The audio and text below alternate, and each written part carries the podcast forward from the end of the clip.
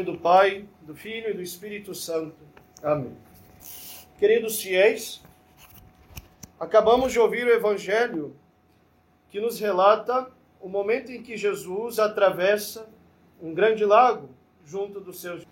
Em verdade, Jesus ordena aos seus discípulos, dizendo: Vamos para outra margem do lago. Jesus quer se retirar do meio do barulho da multidão quer se retirar do meio da agitação. Milhares de pessoas o seguiam. O seguiam por causa da beleza da sua doutrina, o seguiam porque fazia milagres e o seguiam pois era um homem de uma grande autoridade. E Jesus ordena aos seus discípulos, dizendo: Vamos para o outro lado do lago. Eis que enquanto atravessavam, durante a noite, uma grande tempestade começou a agitar a barca a tal modo que todos pensavam que iriam morrer. Todos pensavam nisso, menos um, Jesus Cristo, que dormia calmo enquanto a tempestade colocava tudo em perigo.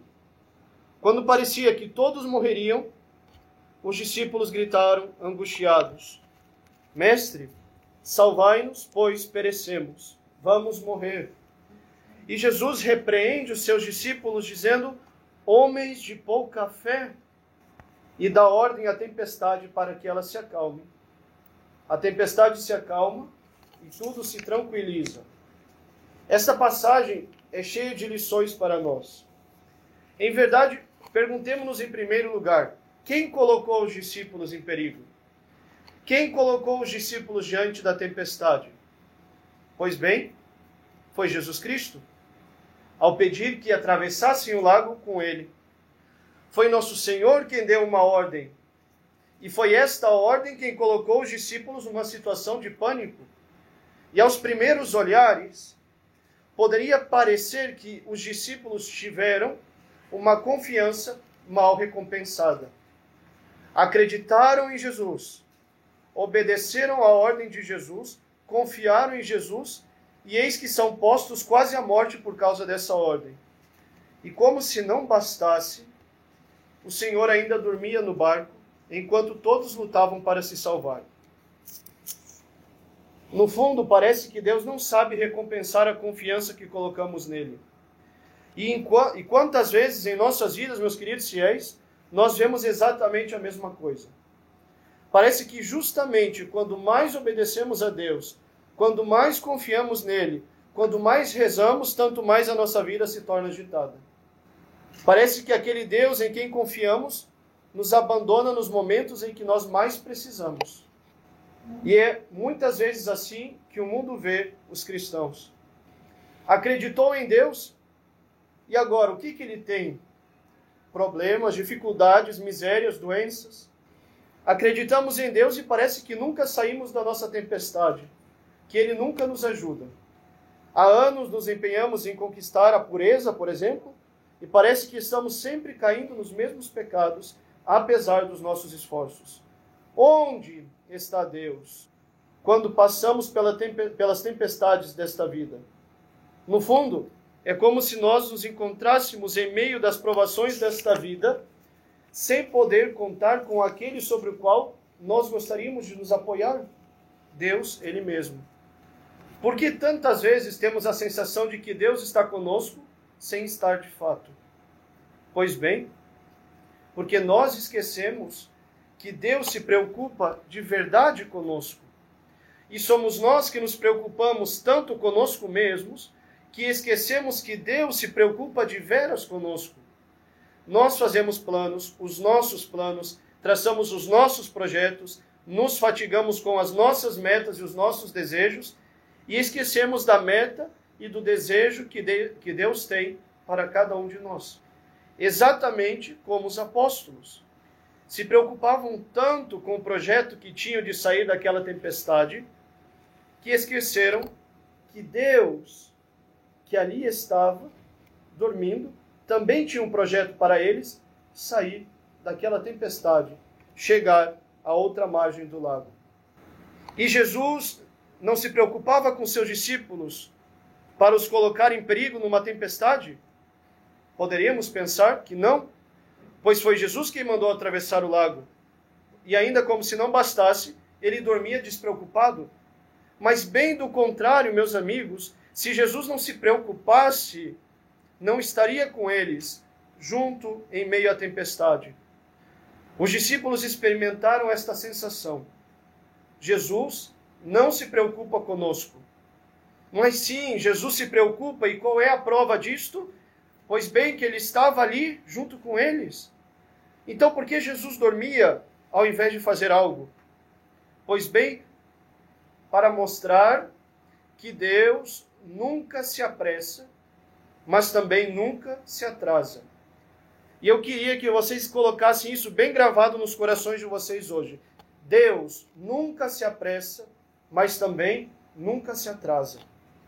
Somos nós que não aguentamos esperar Deus e resolvemos fazer as coisas da nossa própria maneira. E o resultado? Perdemos tempo, nos frustramos, nos magoamos e nos entristecemos. E ainda temos a audácia de colocar a culpa em Deus. Deus não havia mandado os discípulos irem para o outro lado do lago? Então, pronto, Deus cuidaria deles. Deus estava com eles e se dormia é para mostrar que Deus age no momento certo, nunca se atrasa. Mas não necessariamente quando nós achamos que é o momento certo, nunca tem pressa. A nossa pressa é inimiga da perfeição de Deus. Eu luto tanto para conseguir uma virtude, quero tanto encontrar uma namorada ou um namorado, quero tanto um trabalho, uma solução iminente, me encontro em meio a tantas angústias e tribulações da minha vida e Deus parece que não me ouve. Mas justamente, meu amigo, não foi Jesus quem ordenou que você o seguisse? Então, pronto. Não haverá nada que falte. Podem haver tempestades, mas se obedecemos à voz de Deus, encontraremos o que Deus quer nos dar. Pode não ser, pode não ser agora, Deus não se apressa, mas virá Deus não se atrasa. Pensem na vida de vocês como um todo e reconhecerão essa máxima. Deus não se apressa, mas Deus não se atrasa. Ao dormir em meio à tempestade, Jesus nos ensina que a calma é possível no meio das tribulações. E de onde vem a calma nas nossas angústias e tristezas? Vem da certeza de que, se ouvimos a voz de Deus e a seguimos, Deus não nos abandonará em meio a estas mesmas angústias.